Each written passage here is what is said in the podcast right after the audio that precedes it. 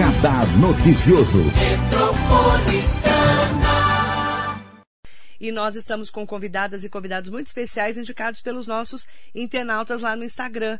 Então, se você tem alguém bacana que você quer indicar para trazer aqui na Rádio Metropolitana, para a gente ficar também ao vivo no Facebook, no Instagram, no YouTube, para o Brasil e para o mundo inteiro, né? Hoje na nossa rede mundial de computadores, você manda para a gente essa dica para a gente poder ver lá o perfil né, dessas pessoas e trazemos aqui gente diferente e que faz a diferença na vida das pessoas, que é o caso da Amanda Alves do Amaral. Ela foi indicada pela Natália Mariano, arroba Nath Mariano F. Ela que é uma pessoa, além né, de estar fazendo um encontro de leitores há alguns anos, uma estudiosa da literatura, vai contar um pouquinho da história dela e de como ela se apaixonou pelas artes literárias. Bom Sim. dia, Amanda. Bom dia, é um prazer estar aqui, enorme, gigantesco. Estou muito feliz. Ai, fiquei muito feliz de conhecer você.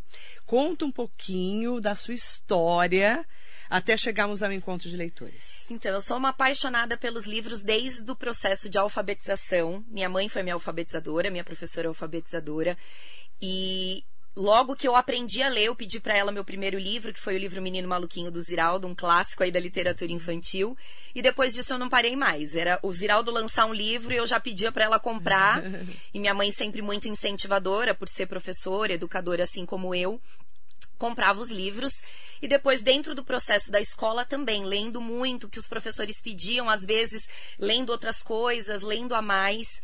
Teve uma época na parte da, da adolescência ali da graduação que eu me afastei um pouco da literatura literária né da, da leitura literária e fui ler livros mais técnicos por conta da faculdade mesmo de pedagogia.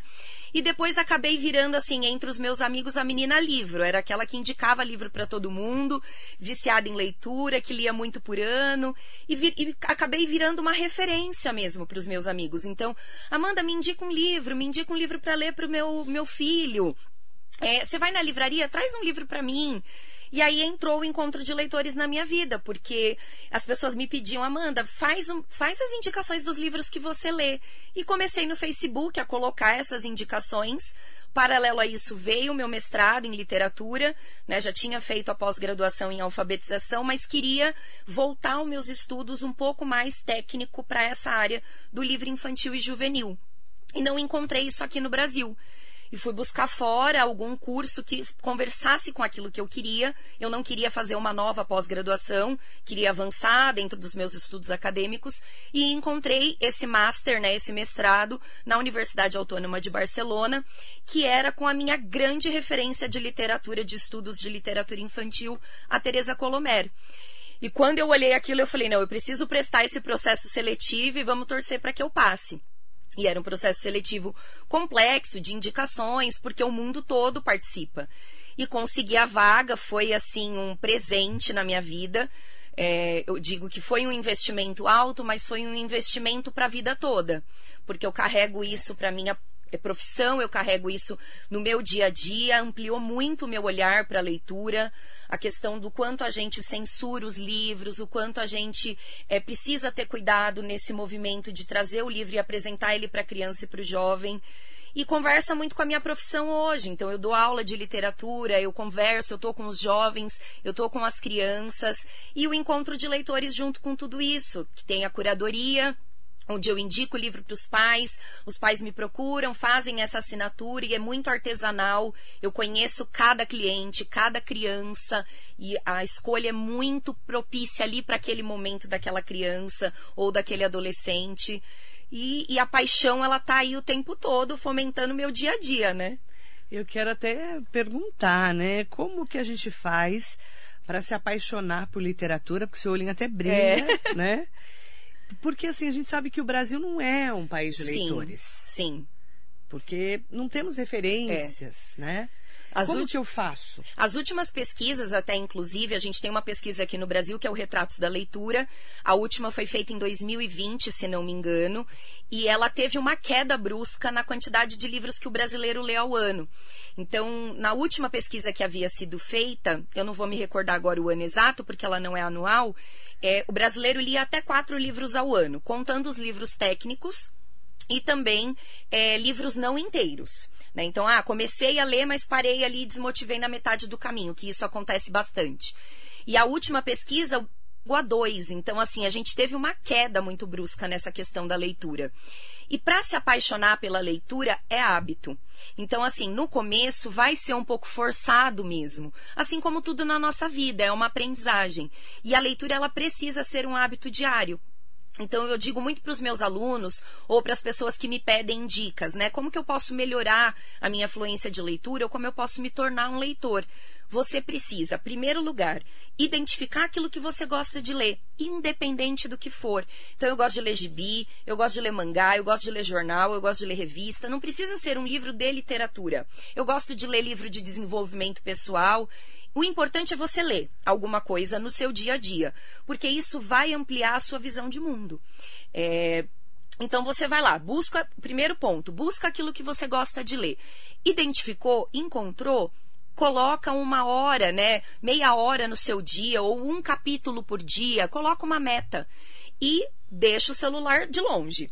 Então põe o modo avião, coloca o celular sem o som para você não ter mesmo algo ali que tire o seu foco de atenção. E procure um lugar no momento do dia ali, do seu dia, que você consiga cumprir essa regrinha da meia hora, ou de um capítulo, ou do objetivo que você colocou para você mesmo. E trabalhe com metas. Assim como tudo na nossa vida, se você tiver uma meta pessoal e criar o hábito daquilo por 21 dias seguindo, você vai conseguir se tornar um leitor. Óbvio que você não vai conseguir ler todo dia, às vezes vai acontecer alguma coisa no seu dia, final de semana, tem dia que você vai ler mais, tem dia que você vai ler menos, mas nesse começo é preciso esse rigor.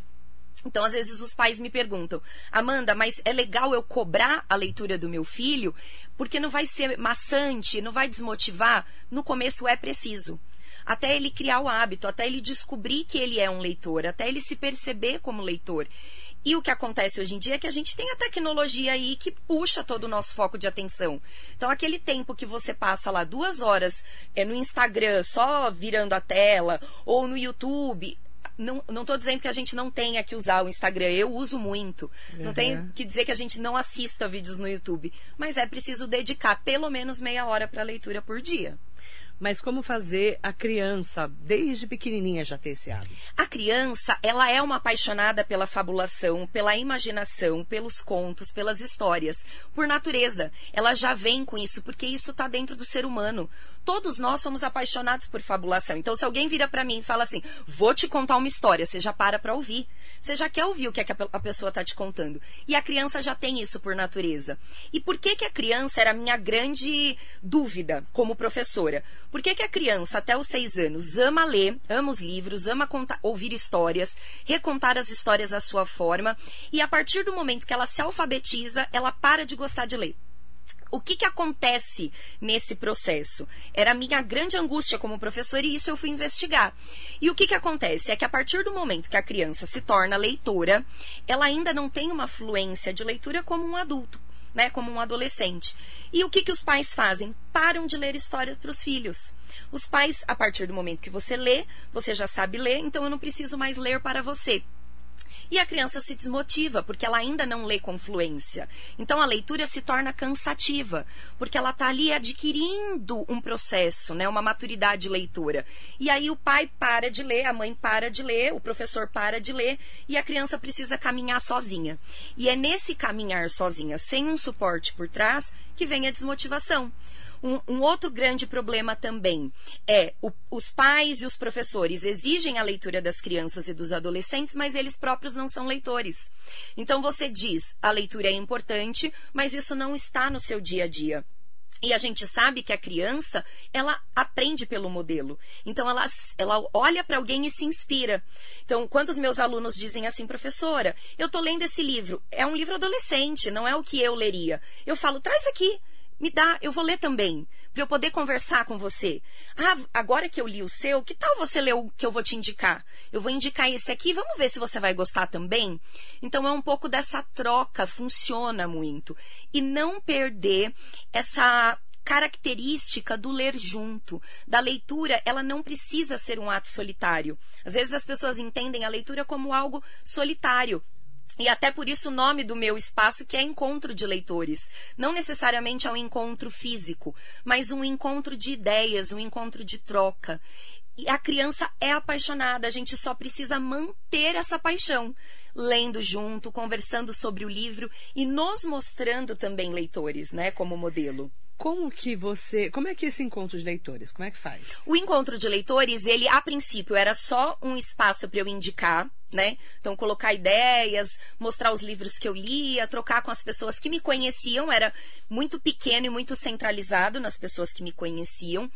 E quando eu entrei para o mestrado, veio isso de trazer isso como um, algo profissional para mim. E eu criei a curadoria. Hoje a gente tem muitas curadorias, né? Curadoria de vinho, curadoria de é, livros, curadoria de roupas, tem curadoria de muitas coisas mas a princípio não tinham muitos é, espaços voltados para essa curadoria. Hoje a gente tem grandes clubes de livros que trabalham com o mesmo título para todos os clientes. E qual é o diferencial do encontro de leitores? Ela é uma curadoria artesanal. Então eu vou conversar com o pai dessa criança, desse adolescente, ou até mesmo com esse adulto que quer ser leitor e ainda não é e eu vou descobrir quem é você. E eu vou criar um perfil leitor seu. Então, nós vamos conversando, você vai me falando um pouco da sua vida, da sua relação com a leitura, é isso que nós estamos fazendo aqui. E depois disso, eu crio uma curadoria específica para você. Direcionada. Direcionada. Então, todo mês eu envio um livro para você na sua casa. E aí, para a criança é muito gostoso, porque vai no nome dela. Então, a criança recebe esse livro pelo correio, é, no nome dela. E junto com o livro, eu sempre faço uma cartinha à mão, dizendo e convidando aquela história. Então, dizendo por que, que aquele livro foi escolhido. E eu brinco que eu uso pseudônimo para as crianças que não me conhecem, porque eu tenho na assinatura várias crianças que me conhecem, que são meus alunos. Então, eu assino como Amanda, porque eles sabem que sou eu. Mas para as crianças que não me conhecem, eu assino como Fada dos Livros. Ah, então, vai como a Fada dos Livros esse convite para leitura. E é muito interessante o retorno que os pais me dão é, nessa construção leitora. Então, da criança é, receber aquele livro como um presente que de fato ele é. E é um investimento que eu digo para os pais que é um investimento para a vida, porque você está constituindo a formação crítica e leitora do seu filho, montando uma biblioteca pessoal, referências que vão ser usadas. Então, eu tenho crianças que, que já me acompanham desde 2015, quando eu criei a curadoria, e eu vejo os comportamentos leitores dessas crianças pulsando. Elas falam sobre o livro com uma propriedade e às vezes crianças de três anos, a filha da Natália mesmo, que é essa internauta que me indicou, ela vai fazer três anos e ela já tem comportamentos leitores de uma criança de seis, sete anos. Então ela sabe o que ela gosta, que livro que ela, que ela prefere quando eu envio, é, como se relacionar com esse objeto.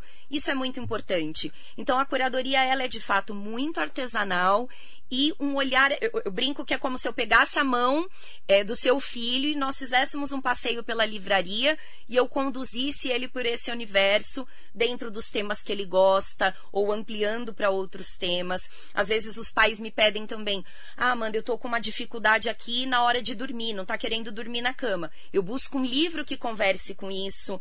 Ah, eu tô no momento do desfraude do meu filho. Então eu busco um livro que convide essa criança a perceber a importância de de, de crescer e amadurecer. É algo muito, muito artesanal e que eu faço com todo o amor desse mundo, assim, é um projeto que eu amo fazer porque me alimenta muito nesse sentido de levar literatura de qualidade para outras casas, para outras famílias, tocar a vida dessas crianças e saber que eu estou transformando esse movimento aí deles se tornarem leitores muito mais maduros e consistentes. Você como uma mestre, né, em literatura, é, quem lê mais se comunica melhor. De né? fato aprende mais. Sim, muito mais. Não é? Sim. É, porque tem muitos benefícios que as pessoas não sabem. Não. As pessoas pensam que a leitura literária ela está concentrada ali só em você é conhecer uma história. Então você lê uma história e se apropriar dessa história. Mas ela tem uma potência que é muito grande. Não só pelo fato de você se tornar um, é, melhor, comunica um melhor comunicador, de você escrever melhor, interpretar melhor o mundo.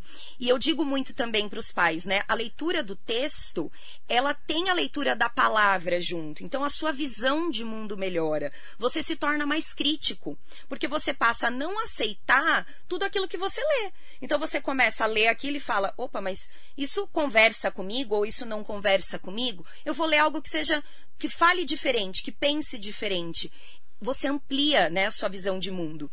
E além disso, é um exercício lindo de empatia. Você se torna muito mais empático a partir do momento que você é leitor, porque você sai da sua realidade, se coloca na realidade de uma outra pessoa ou de um personagem, é, lida com aqueles conflitos que ele está lidando, pensa como seria se fosse com você, sem julgar, porque você está só lendo, ou às vezes julgando também e pensando por que, que eu estou julgando, e se, e se torna um ser humano muito melhor.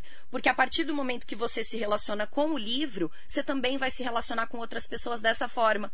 Então, se colocando no lugar da outra pessoa, pensando, puxa, isso é a trajetória dela, assim como é a trajetória do personagem.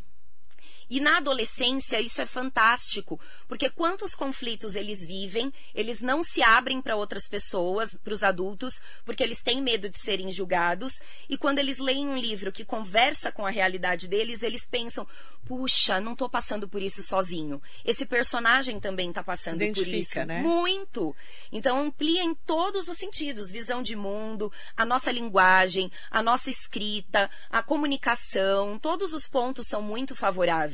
A leitura é um ganho para todo mundo. É conhecimento. Exatamente. Isso é, ninguém essa tira. bagagem que a gente fala, não é? Exato. As pessoas, é, quando eu. As pessoas me conhecem e falam, nossa, como você é inteligente. Sim. E eu sempre falei uma frase que você acabou de dizer. É que eu leio mais do que a maioria das isso, pessoas. Isso. Não é que eu sou inteligente. Sim. Né? Isso é conhecimento que você vai Exato. adquirindo com a bagagem Exato, da vida. Com certeza. E como fazer as pessoas entenderem isso? Eu acredito que pelo modelo.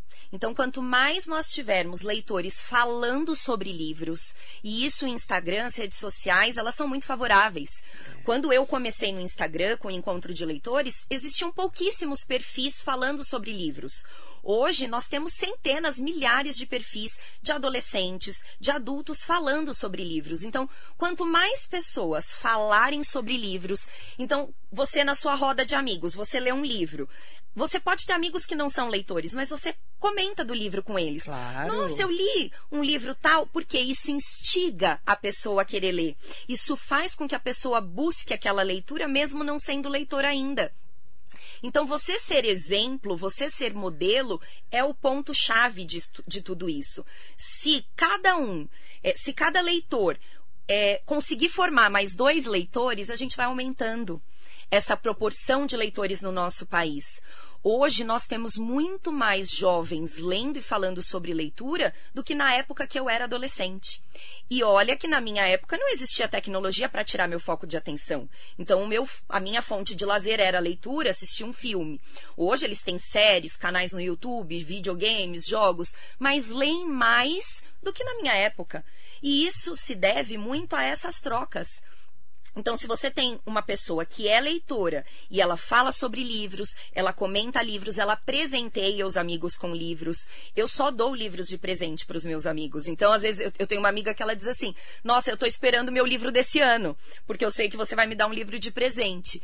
E é uma forma. Ela não era leitora, mas a partir do momento que eu dou um livro para ela de presente, ela se obriga a ler aquele livro. Né? Ela se obriga a, a a cuidar daquele presente.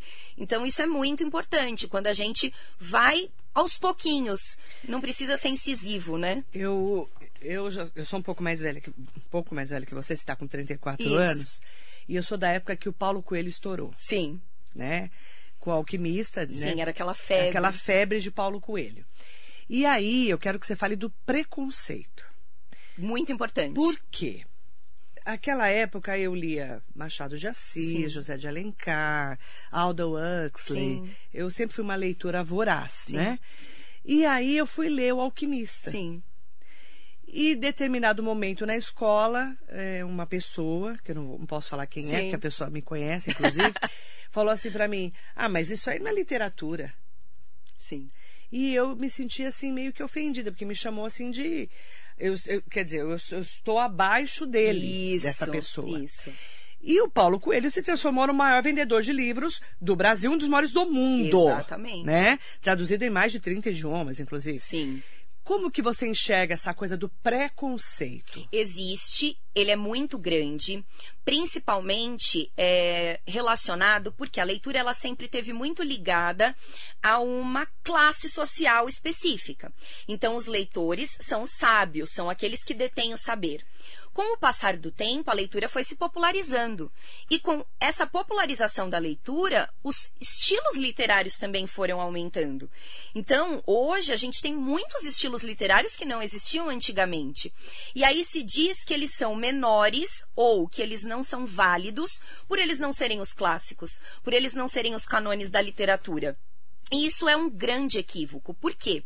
Isso é, afasta ainda mais a construção de novos leitores.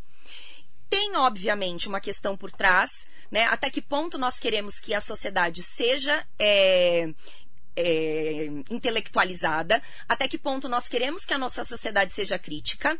Então tem esse ponto por trás também. Mais fácil de manipular. Muito mais fácil, muito mais fácil. Ignorante é mais fácil Sim, de manipular. Sim, porque né? você não lê, você não critica Claro, aquilo que a, a informação vem para você, o você consome aquela informação. Exatamente. E o preconceito literário, ele tá aí. E eu sempre vou quebrando isso, porque até mesmo com relação aos clássicos dentro da escola. Qual é o grande erro de você propor clássicos dentro da escola? Eu vejo isso como experiência própria.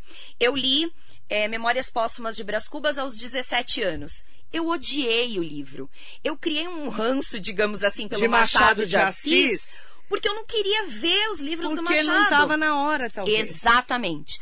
Anos depois, dez anos depois, eu fui fazer um curso no SESC, em São Paulo, sobre fruição literária. E o professor propôs que a gente lesse grandes clássicos da literatura dentro do tempo. Né? Então, nós lemos Édipo Rei, lemos Shakespeare. E aí, a hora que ele veio e falou, vamos ler Machado de Assis. E eu, na minha cabeça, não seja Memórias Póstumas, não seja Memórias Póstumas.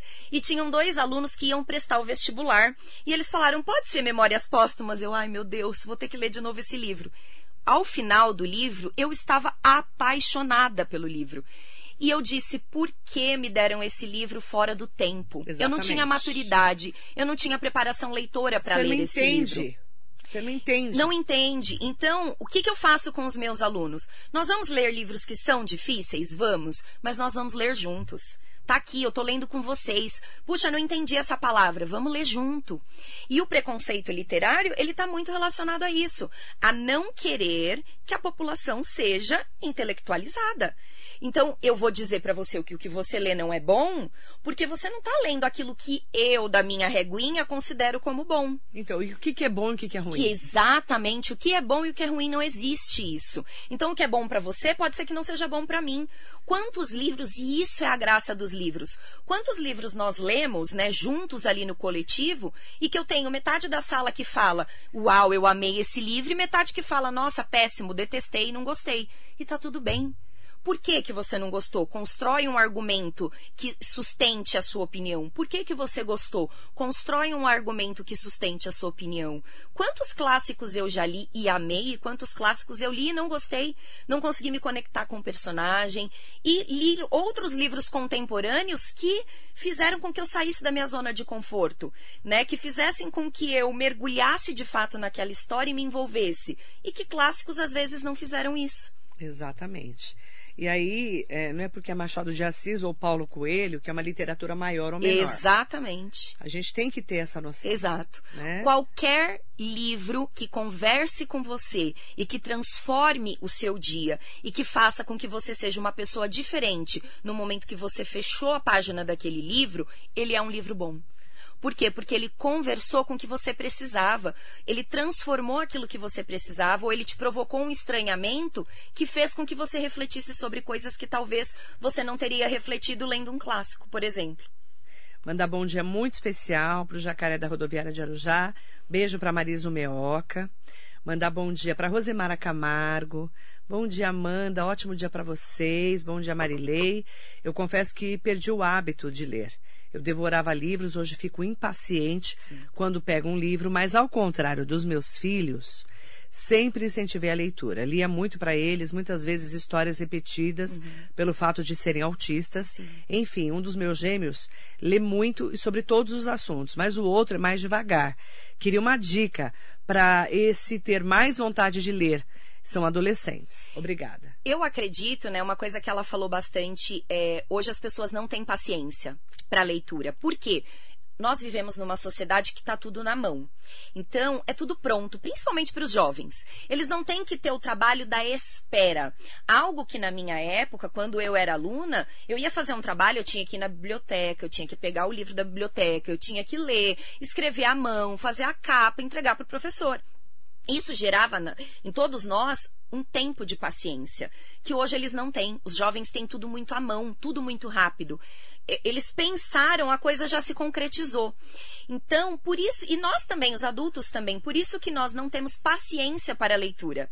Mas é preciso forçar. Então, assim, esse seu filho que demora um pouco mais para ler, comparado ao outro, ele nunca vai é, acessar e chegar e ser igual ao outro, porque não somos iguais. Ele tem o tempo dele, é preciso que respeite, mas é preciso que ele tenha o hábito. Então, aquilo que eu disse lá no começo, tira o celular de perto, filho, agora é sua hora de leitura. São 30 minutos, você vai ler, ou, ou um capítulo. Você vai ler, terminou? Me conta o que você leu. Nossa, que interessante! Se você perceber que é preciso estar junto, leia junto. Eu vejo hoje que quantos pais não eram leitores e a partir do momento que eu comecei a mandar livros para casa, os pais começaram a ler com os filhos. E que relação linda, que construção linda isso é, acontece no momento que você tem um livro ali para dialogar, para encontrar-se né, com os personagens, conversar com seu filho sobre aquilo. É uma, uma oportunidade linda para vocês lerem juntos. Ou para você estar tá com o seu livro ali e retomar sua, sua paixão pela literatura e o seu filho está do lado lendo dele. Então, olha, filho, vamos sentar aqui no sofá, eu vou ler meu livro e você vai ler o seu. E isso vai melhorando, né, a fluência leitora, vai melhorando essa rapidez, esse interesse pela literatura, mas tem que ser um pouquinho por dia. Carlos Vilas Boas, bom dia para o doutor Luiz Felipe. Muito bem colocado toda a sua fala, professora. Parabéns. Obrigada. E essa coisa de literatura de segunda linha, de primeira linha, isso não existe, não. eu concordo. É, a Rosemara colocou assim: detalhe, Marilei, esse que não costuma muito ler, tem uma escrita em português dele que são impecáveis. Olha só. Olha que legal. Demais. João Paulo Teodoro Barbosa, que entrevista top, deu até vontade de começar a ler. Oba! Começa hoje, João. Começa agora. Isso. Roseli Soares, bom dia, Marilei e Amanda. Adorei esse projeto, já quero meu, para o meu filho. Preciso muito despertar essa vontade de ler no meu filho. Como eu faço para participar? Como que eu faço para encontrar os leitores? Isso. Nós temos um site, encontrodeleitores.com. Encontrodeleitores.com. Isso. E temos também o Instagram, arroba Encontro de Leitores. Normalmente, eu peço para as pessoas irem direto para o Instagram, arroba Encontro de Leitores, e me enviarem um direct porque o site ele acaba se tornando algo muito prático e eu gosto dessa conversa, desse acolhimento para conhecer um pouco mais a sua família. Então manda um direct lá para mim no encontro de leitores no Instagram ou vai no site, a gente tem o um e-mail também. Pode tem várias formas de me encontrar aí para conversarmos e aí a gente montar esse perfil para o seu filho e trazer ele para a leitura muito bacana a gente poder despertar a leitura. E não importa a idade da Não pessoa. importa a idade. Não importa. É de é... 0 a 100. É, é da barriga até o fim da vida. É ler muda a vida da gente. Muda. É impressionante, é, né, Eu tenho uma frase que eu digo que ler é separar-se do eu e encontrar-se no outro. Ai, e legal. quando nós nos encontramos no outro, é fantástico as descobertas que nós fazemos. E é isso que está faltando no nosso dia a dia. Né? A pandemia do Covid trouxe isso para gente, trouxe essa percepção da solidão, trouxe essa percepção do individualismo presente na nossa sociedade, trouxe dessa inversão de valores que hoje em dia nós vivemos. Né? As pessoas não querem mais é, estar com a família, as pessoas não querem mais essa troca. Eu amo a solidão, eu vivo muito bem sozinha, porque eu estou com os meus livros, então eu estou sempre bem acompanhada. Mas o quanto é importante estar com o outro, essa troca com o outro. Wanda de Bras Cubas, que linda! Duas queridas, parabéns, hum. bom dia. Beijo para Wanda. Beijos. A pergunta que me fizeram aqui, a Fábia: livro de papel ou livro no tablet? Tanto faz tanto faz. Eu era uma pessoa que morria de preconceito com os e-books. Então, logo que os e-books. eu assumo. Logo que os e-books saíram. Ai, não, você falava. Eu Ai, condenava. Eu falava, meu Deus, pelo amor de Deus, e-book não, terrível. Não quero, não. O papel, o cheiro, o toque, Você a tinha experiência. preconceito? Muito, Eu também. muito, Eu também muito. era assim. Muito preconceito. Quando foi uns cinco anos, seis anos atrás, eu falei assim, ai, tá. Esse Kindle aí, tá todo mundo comprando Kindle, o leitor O digital. que, que é Kindle? É o leitor digital. Gente, é um livro digital que você Isso. baixa na hora. É um aparelho, na É. verdade, o Kindle é o aparelho que você compra os e-books e eles já vão diretamente para esse aparelho. Então ele é como se fosse um tablet. Eu só que ele é só para livro. Eu achava, eu achava que eu ia assim, não quero isso de jeito nenhum. Eu condenava os e-books, as pessoas me falavam de e-book, eu eu. queria ver longe. Só que eu amo ler à noite. E aí o que acontece quando você lê à noite é que você tem que ficar ou com abajur, ou com a luz acesa, ou com lanterna, para você poder fazer a leitura do livro. E aí eu falei assim, não, eu vou comprar esse aparelho para eu ler à noite. Então eu vou, né, continuar lendo os livros físicos e vou ler à noite. E hoje eu vou contar uma coisa para vocês. Eu leio muito mais pelo Kindle, pelo o leitor digital, do que eu leio livros físicos. Pela praticidade de você carregar na bolsa, ele é leve, eu carrego para todos os lugares. Você põe lá aqueles livros que tem mil páginas, não pesa nada porque está dentro do leitor. E eu não abandonei os livros Você se físicos. adaptou? Muito. E todas as pessoas que me perguntam e falam assim, Amanda, eu dou uma chance ou não, e compram, se adaptam a ele. Porque é muito prático. E você, dentro desse leitor digital, né, pelo menos no meu, você consegue descobrir vocabulário. Então, por exemplo, eu não sei uma palavra, você clica, ele abre um dicionário. Você consegue ler em outra língua. Então você baixa um livro, ah, tô treinando inglês. Você baixa um livro em inglês, não sei essa palavra. Você clica lá, ele vai te dar a palavra. Então você melhora a sua fluência em outras línguas. Ele é ótimo para carregar na bolsa, você lê à noite. Então assim, livro físico ou livro digital, os dois, o que importa é ler.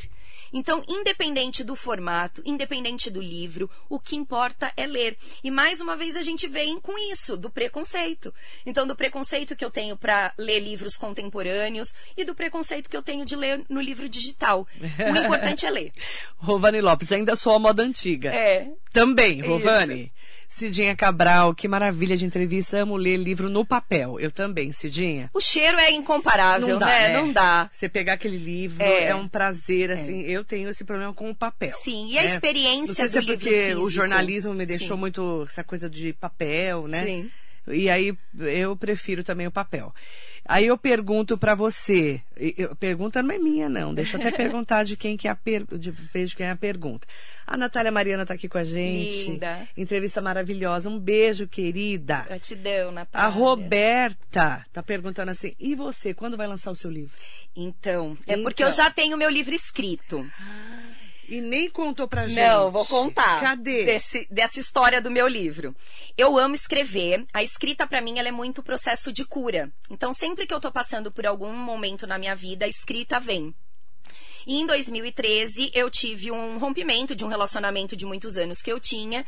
É, fiz muitas mudanças na minha vida. As mudanças, elas vêm sempre muito de mãozinha dada. Paulo Leminski diz que os problemas andam é, juntos, né? Então, é verdade. A família dos problemas vem junto.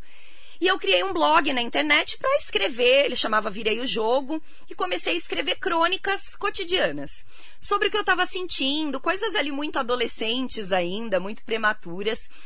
E escrevia nesse blog, guardava todos os textos. Depois o blog caiu um pouco por terra, as pessoas já não usavam mais tanto o blog por conta das redes sociais aumentarem, então a, escrita ela vinha muito nas redes sociais. E eu deixei esses textinhos lá guardados. Quando foi o ano passado da pandemia, e é, é, aliás, assim, deixei guardado e parei de escrever crônicas. Comecei a escrever uma narrativa e ficou adormecida.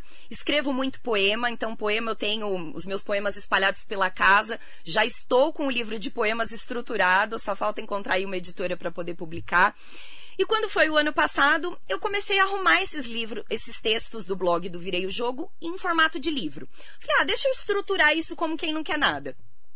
E en- entrando no Instagram, vi que tinha uma editora que estava fazendo um concurso, um sorteio, que você tinha que marcar três pessoas, esses concursos e sorteios que a gente vê pelo Instagram, e você ia ganhar a publicação do seu livro, 100 exemplares do seu livro. Na, na verdade, eles iam diagramar o livro e não iam dar o livro físico.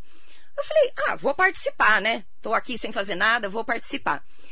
E pela primeira vez na vida, é coisa que tem que ser mesmo, eu ganhei. Nem acreditei. Entrei em contato com a editora, eles me mandaram toda a proposta, enviei e falei para eles: olha, mas já está praticamente diagramado. Eu já tinha capa, já tinha tudo no livro. E eles falaram: então vamos fazer o seguinte: a gente vai te dar 100 exemplares físicos. Ai, Eu nem tinha pretensão de ter o livro físico. E fiquei, né? Peguei os livros, eles estão guardados na minha casa desde o ano passado. Como é que chama? Virei o jogo, Crônicas de um Recomeço. E cadê o livro? Então, eles estão lá guardados na caixa, Marilei. E minhas amigas ficam assim, quando você vai lançar? Eu, ah, mês que vem. Não, vamos esperar passar a pandemia. Vamos esperar passar a pandemia. É aquela coisa assim, né? Quando você escreve algo que está muito relacionado à sua vida, é, e você dá para o outro ler, e aí vem o, o- o- a função do escritor e não mais da leitora. E você dá para o outro ler, você está se entregando por inteiro ali. Então eu acredito que eu tenho ainda muito esse receio de as pessoas vão achar muito imaturo, o livro é muito bobo, porque eu escrevi eu era muito nova. Mas eu não poderia partir de uma publicação dos meus textos atuais, porque a escritora que eu estou me tornando hoje é a escritora que estava lá atrás. Então é preciso que eu deixe essa escritora de trás aparecer, deixe com que as pessoas leiam essa escritora de trás, Aham. para que eu possa trazer essa escritora mais madura é, para publicação. Então, assim, estou prometendo para as minhas amigas que eu vou lançar até dezembro esse livro, porque eu quero fazer uma tarde de autógrafos. E eu só tenho 100 exemplares, gente. Estamos esperando. E só tem 100, ze- 100 exemplares. O Estamos resto vai ser esperando. em e-book. Aí, então, quem quer o físico vai ter que ficar me acompanhando lá para eu falar o dia do lançamento. encontrosdeleitores.com ou arroba Encontro de Leitores no Instagram Isso. para conhecer um pouco mais da Amanda Alves do Amaral. Um prazer te Um prazer receber. gigantesco. Obrigada, viu? Eu que agradeço, agradeço a Natália por ter indicado, você pelo convite e convido a todas as pessoas que estão nos assistindo ou que vão nos assistir depois a lerem e irem na livraria hoje já comprar um livro. Já garante o primeiro livro aí para começar. Obrigada. Não deixa para depois. Obrigada. Muito bom dia para você.